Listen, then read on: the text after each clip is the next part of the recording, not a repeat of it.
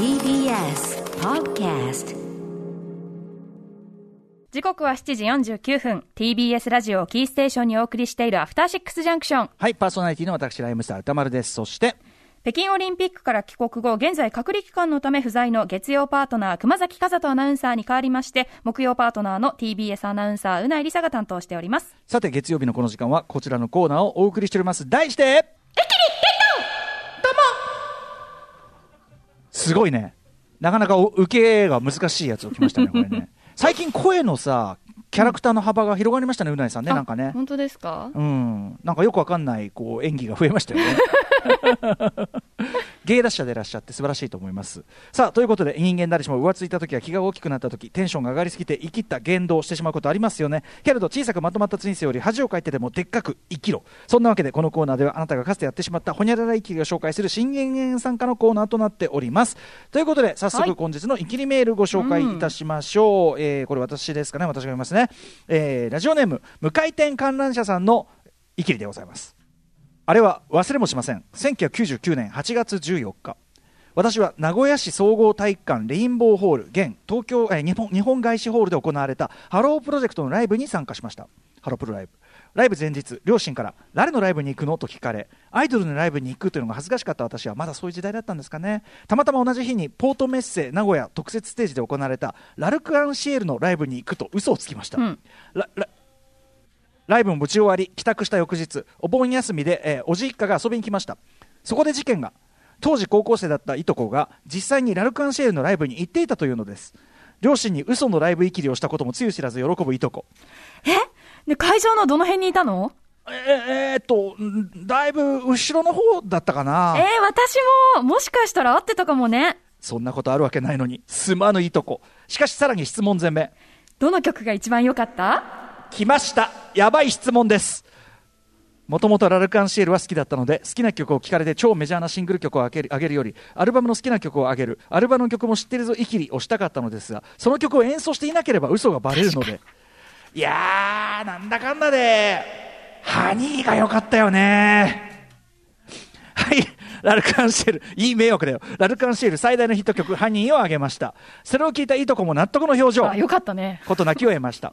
今でこそアイドル男が市民を得てきま市民権を得てきましたが当時モータと呼ばれ揶揄された中でのは中の端くれだった私が親バレせぬよう乗り切った生きりエピソードです。ちなみに矢口さん推しでした。ということで。うんこれちなみにさ、はい。99年だから、うん。ハロプロっていうか多分もうまだめちゃくちゃ初期だよね。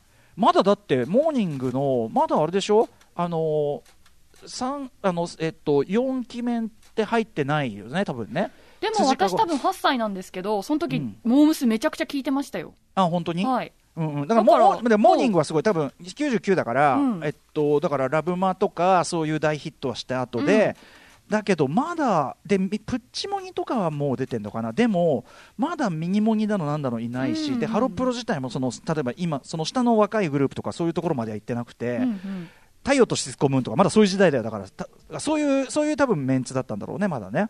うん。あとカントリーカントリー娘とかその辺がいた感じかな。うん、いやいやいや。ということでまあ時代ですよね。あのアイドルのライブ行くっていうのがちょっと後ろぐらい。まだまだ今だってそんなに全部消えたわけじゃないと思いますけどわかります？この感じそのえ後ろぐらい感じ、わかるんですけどこの時だけは特別だと思ってました。この時期は、うんうんうん。あまりにももうモーニング娘。ハロープロジェクトの影響力が全国民に波及してた印象だったから。多分うないさんはもっとさ幼いからそういうアイドルファン蔑視みたいなそういうそのあれまで。すぎたか。そうそうまだそこまですり込まれ空気感察知できてなかったのまだそこまで刷り込まれてない。多分ねうないさんぐらいの世代から逆に言えばモーニング娘。のヒットでそのアイドルっていうものに抵抗がない。特にその女性うん。で女性のアイドルっていうのがそ好きな。うですよね。女性が女性に憧れるようなそうそうそう。今感とかハロプロファンの女性すごいじゃんもうめちゃくちゃさ。